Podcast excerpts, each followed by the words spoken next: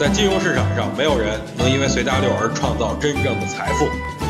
在交易上，必须要有独特的见解，才能在投资市场里叱咤风云。大家好，我是王彪，我为自己代言。这大盘刚涨两天呀，市场的各种利好就扑面而来了啊！就我看到的利好就不止三到四个。其实我觉得目前就是震荡市，涨高了就要卖，跌深了就可以买。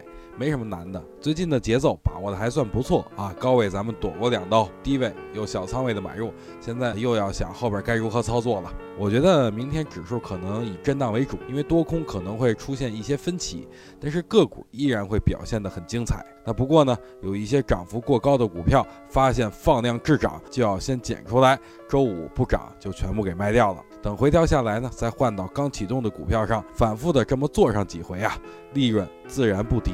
今天晚上看了一下沪港通的数据，又净流入了二十九个亿，连续十个交易日都是流入的，所以大家可以关注一下沪港通资金什么时候大规模的撤离啊？当它撤的时候，当它撤的时候啊，可能大盘就处于相对高位了。您跟着沪港通的资金来炒股票，也是一种办法。想听更多彪哥的语音，可以添加彪哥微信公众账号王彪 HT，或在新浪微博上搜索王彪 HT 来跟彪哥进行互动哦。